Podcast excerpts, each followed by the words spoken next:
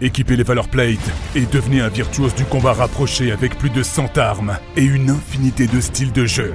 Explorez les forêts pourpres, contemplez l'océan céleste et décimez vos adversaires dans l'univers éblouissant d'Aperion pour accéder à la gloire dans Godfall. Disponible maintenant sur PlayStation 5.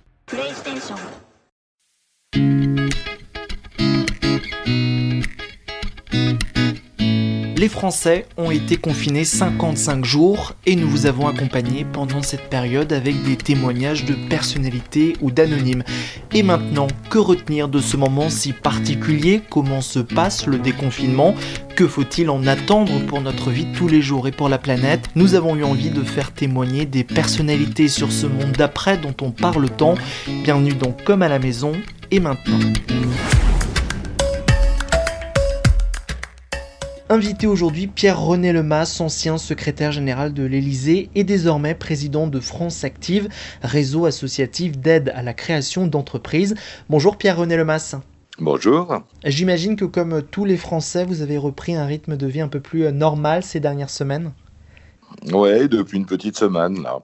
Euh, ceci étant, c'est pas tout à fait normal parce que je passe beaucoup plus de temps à pied que dans les transports, mais euh, c'est plutôt agréable. Comment vous l'avez vécu ce confinement?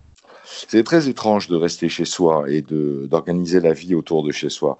Donc, je l'ai vécu comme la plupart des gens. J'ai fait des choses que j'avais toujours eu envie de faire et que j'ai jamais fait. Par exemple, j'ai rangé ma bibliothèque, ce qui fait que j'ai beaucoup relu. J'ai pas tellement lu en fait. J'ai relu, j'ai retrouvé beaucoup de livres euh, très anciens comme ça. Et c'était une espèce de, petit bonheur secret, vous voyez, de, relire les romans policiers d'Ex Braya ou de relire les provinciales ou de relire Camus. Enfin, il y avait un, il y avait un petit bonheur secret très personnel à, à relire dans cette période étrange. Et puis, comme beaucoup, vous avez euh, pratiqué le télétravail, j'imagine.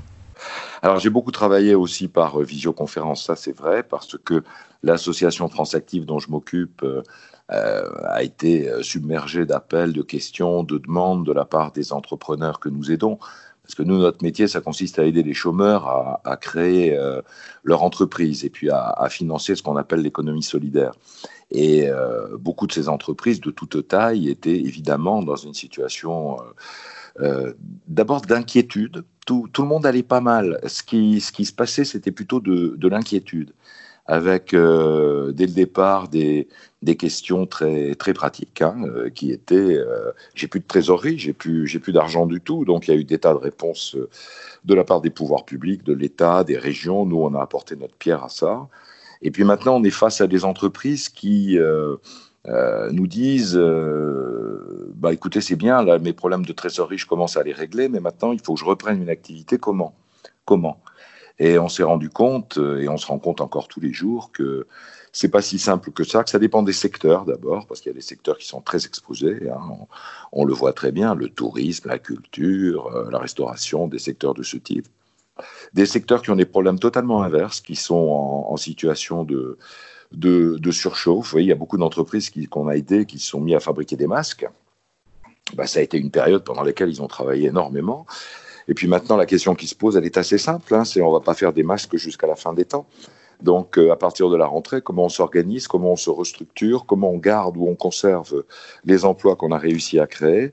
Et donc, on a mis en place avec France Active toute une série de dispositifs. Voilà. Et, on l'a fait de manière très régionale parce que France Active, c'est un réseau de 40 assos euh, au niveau régional et euh, c'est beaucoup au niveau régional que les questions se posent et que les, les réponses peuvent être apportées. Le ministre de l'économie a dit que cette crise était une occasion unique de repenser notre modèle économique. La finance solidaire peut faire partie des solutions? Moi, je pense que oui. Euh, je pense depuis très longtemps que la finance solidaire peut faire partie des solutions parce que qu'est-ce qu'on a découvert dans cette, euh, dans cette crise parmi mille autres choses? Euh, on, a découvert que la dimension solidaire, c'est quelque chose d'important. Vous savez, on a presque tous eu des, des sortes de rendez-vous avec des inconnus. C'était nos rendez-vous de 8 heures du soir où on ouvrait la fenêtre et on applaudissait à la fenêtre. Et finalement, euh, notamment en ville, ben, on a fait connaissance de tous ses voisins qu'on connaissait pas, qu'on rencontrera peut-être plus autant qu'avant, mais voilà, on se faisait bonjour d'une fenêtre à l'autre fenêtre et on écoutait ensemble de la musique. Et quelque part, il y avait une dimension solidaire dans ce, euh, cette volonté d'être ensemble alors que la situation qu'on vivait, c'était une situation au fond de, solitude chez soi.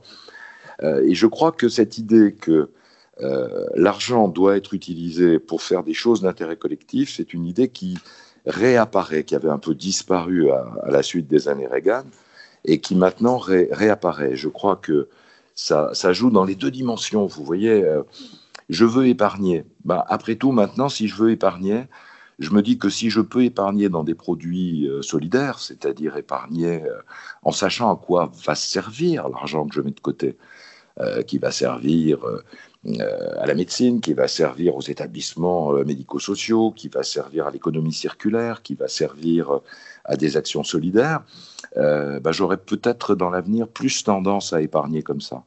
C'est ce qu'on appelle la finance solidaire. Et puis de l'autre côté, euh, je crois que beaucoup d'entreprises aujourd'hui ont redécouvert l'intérêt du collectif et que euh, ce qu'on appelle nous l'économie sociale et solidaire, c'est-à-dire des entreprises dont l'objectif n'est pas directement de faire du profit pour le profit, elles font du profit pourquoi Pour se développer et pour répondre à un impératif social, sociétal, écologique, euh, proche de chez soi le plus souvent. Je crois que c'est des choses qu'on redécouvre. Moi, j'ai toujours pensé que l'économie, euh, comment dire, l'économie n'est pas hors sol. L'économie, elle est sur les territoires. Et sur les territoires, on se connaît. Sur les territoires, on, peut avoir envie de travailler ensemble. Donc, euh, je pense que c'est deux choses qui vont aller de pair.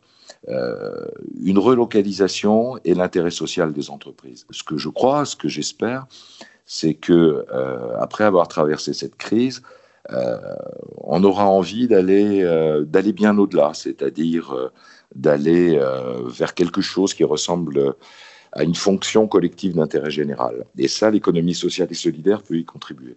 C'est un bout important de l'économie. Hein. L'économie sociale et solidaire, on s'en rend jamais compte, mais c'est 10 à 13% selon la manière dont on calcule de la création de richesse en France chaque année. Euh, on peut faire plus, on peut faire mieux, et puis, et puis on peut être un bon modèle. Voilà. D'ailleurs, vous avez vu, la plupart des grandes entreprises aujourd'hui euh, euh, n'ont plus à la bouche que des mots d'intérêt général, le collectif, le social, l'intérêt social, l'intérêt écologique. Alors je suis d'accord, souvent c'est du greenwashing ou du social washing. C'est pas toujours très sincère, c'est pas toujours très vrai, c'est parfois du marketing. Mais enfin, je pense qu'il est en train de, de, se passer quelque chose euh, dans l'économie qui va dans ce sens-là. Et, je pense que si les pouvoirs publics euh, euh, contribuent à montrer que la direction, cette direction-là est la bonne, ça peut accélérer les choses. Et ils vont prendre cette direction?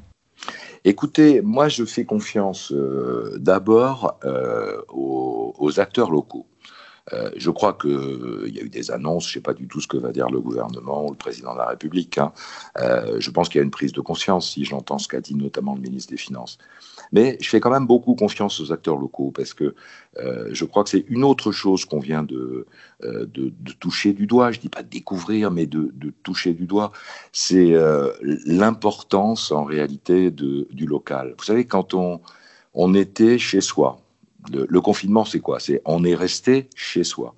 Chez soi, c'est quoi? Chez soi, c'est le logement. C'est le logement. Euh, le logement dont on a découvert que euh, parfois il était trop petit, qu'il n'était pas aéré, qu'il n'avait pas de balcon, qu'il n'était pas facile à vivre dans beaucoup de cas. Donc je pense que le chez soi, c'est d'abord quelque chose d'essentiel qui non seulement a une vocation sociale, non seulement une vocation économique, mais est, un objet euh, quasiment ontologique. Chez soi, c'est une partie de son identité à, chacun et chacune d'entre nous. Et donc moi je crois que euh, autour du logement, d'une réflexion sur la politique du logement, on a déjà un fil qui peut être tiré par les collectivités locales. c'est quoi un logement? C'est quoi un logement plus grand? Est-ce qu'aujourd'hui les logements sont pas trop petits? Est-ce que euh, les logements sont assez euh, aérés, agréables? C'est important d'être chez soi. Et puis après, il y a l'environnement tout autour du logement, le cadre de vie. Quand euh, les uns et les autres, on a dû attendre impatiemment de descendre une heure, se balader en faisant semblant d'aller faire des courses, ou en faisant les courses vraiment d'ailleurs. On a redécouvert autour de chez soi, on a redécouvert le trottoir, la rue, les rues d'à côté, son quartier, son quartier, là je parle quand on est en ville, mais euh, euh, en milieu rural, on a découvert son environnement. En banlieue, on a redécouvert sa cité. On a vu ce qui allait, ce qui allait pas, ce qui était agréable, ce qui était moche. On a eu du plaisir à entendre les oiseaux plutôt que les voitures, mais on a redécouvert ce cadre de vie. ce cadre de vie, c'est une des choses essentielles aussi qui, depuis beaucoup d'années, avait un, petit peu cessé d'être un objet de politique publique. Je pense que les, politiques, et, d'abord au niveau local, vont, vont se réintéresser à ça. Alors, vous voyez bien qu'à partir de là, on peut réfléchir en s'appuyant sur l'expérience de la crise à des questions comme la restructuration des centres-bourgs, le développement des villes moyennes, la création d'activités et d'emplois pas trop loin de chez soi.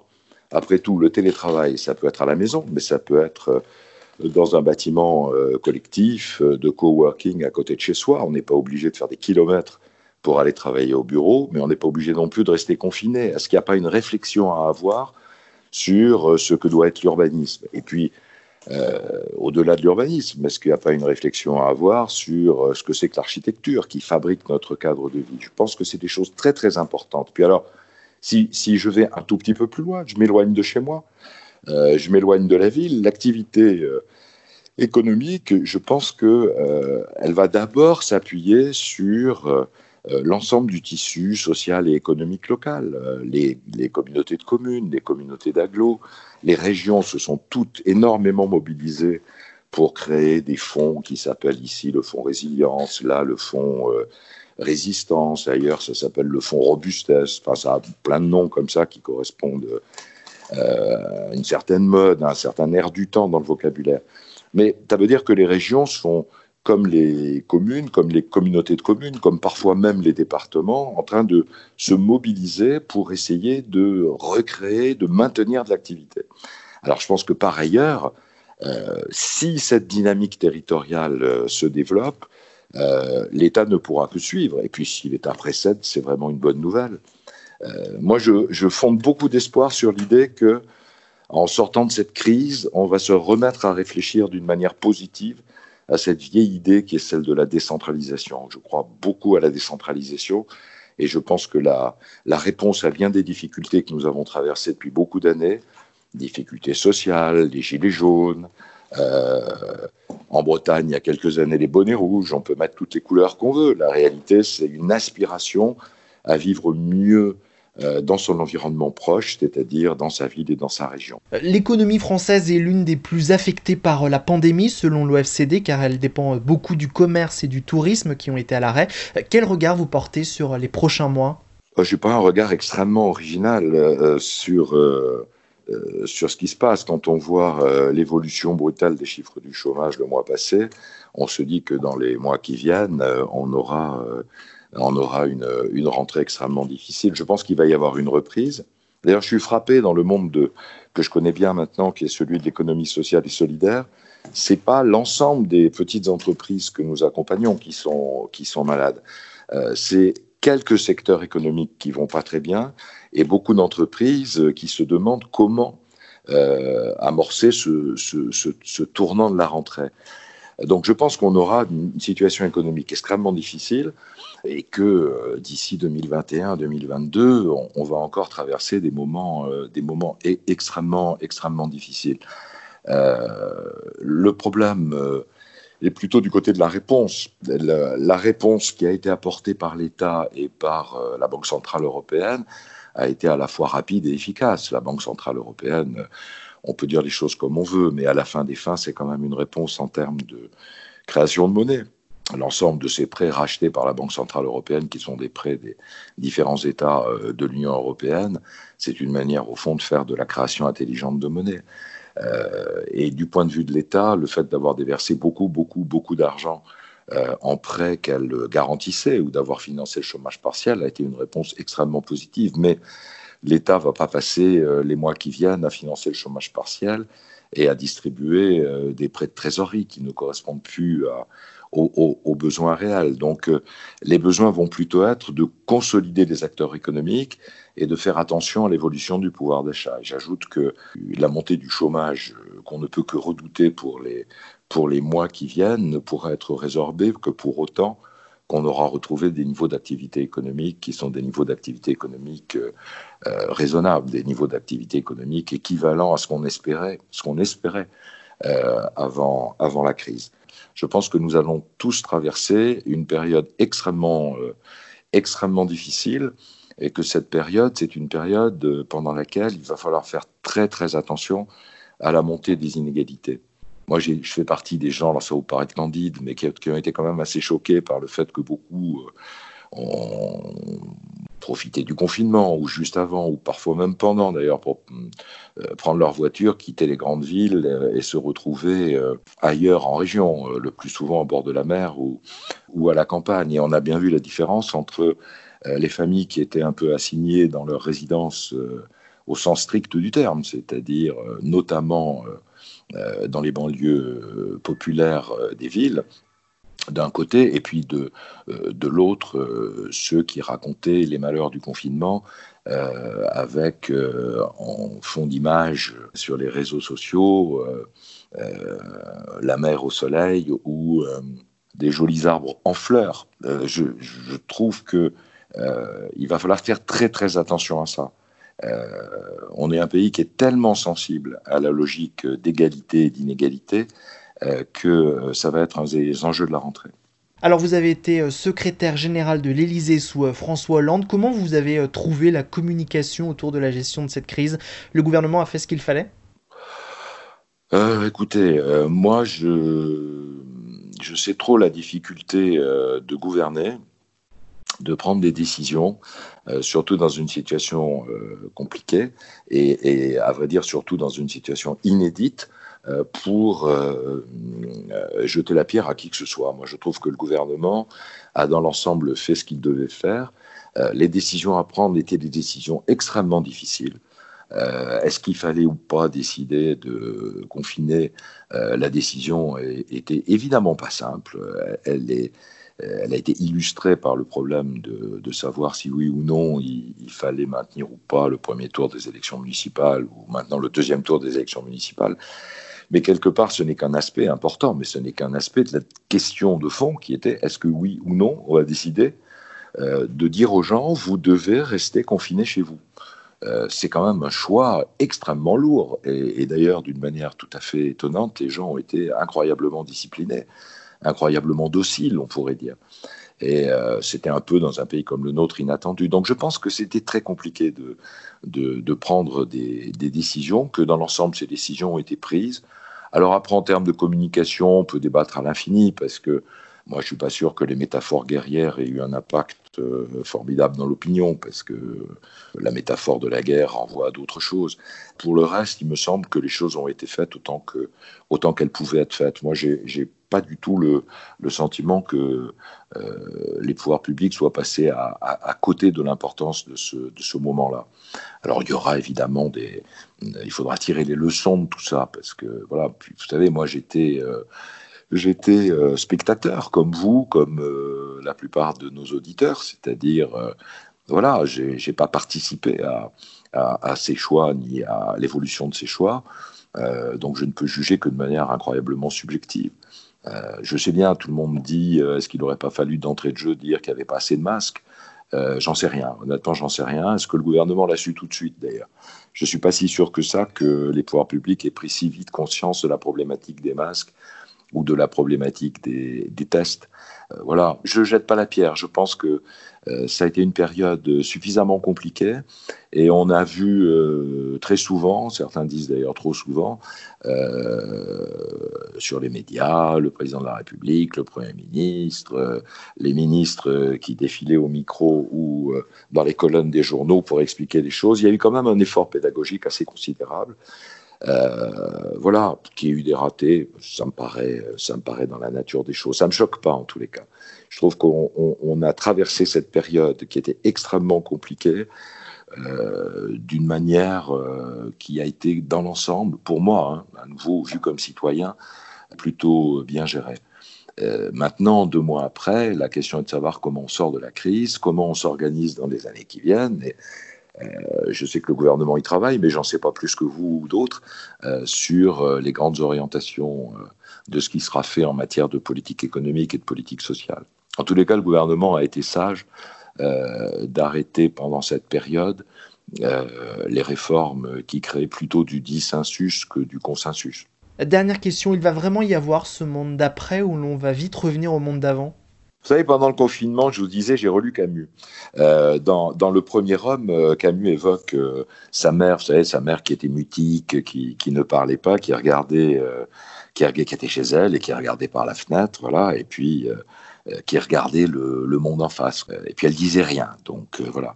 Et on a vécu quelque chose comme ça, c'est-à-dire d'être devant notre fenêtre à, à regarder. Alors selon les activités des uns et des autres. Euh, ensuite, on se ruait sur euh, notre ordinateur pour euh, les visioconférences de, la journée. Mais dans l'ensemble, il s'est passé quelque chose comme ça. Moi, je crois que le monde d'après est une formule qui est à la fois commode et plutôt sympathique. je pense qu'on peut tirer parti de cette crise tirer les leçons de cette crise pour faire beaucoup mieux euh, dans l'avenir. Et par exemple, euh, remettre en cause, euh, autant que faire se peut, ce qui est créé d'inégalités, y compris dans un pays comme le nôtre, par l'économie telle qu'elle fonctionne.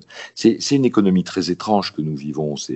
On, parle toujours de l'économie néolibérale, et c'est vrai, c'est ce qui la caractérise. On parle de mondialisation. C'est vrai que c'est ce qui la caractérise. Mais ce qui la caractérise aussi, c'est quelque chose d'assez étrange au fond. C'est une économie de taux zéro avec une croissance, euh, une croissance molle, avec euh, des taux d'intérêt proches de zéro, une inflation qui est proche de zéro. Très étrange ce monde euh, où l'indicateur, c'est pas plus 1, plus 12 ou plus 1000. L'indicateur, c'est zéro. C'est très étrange.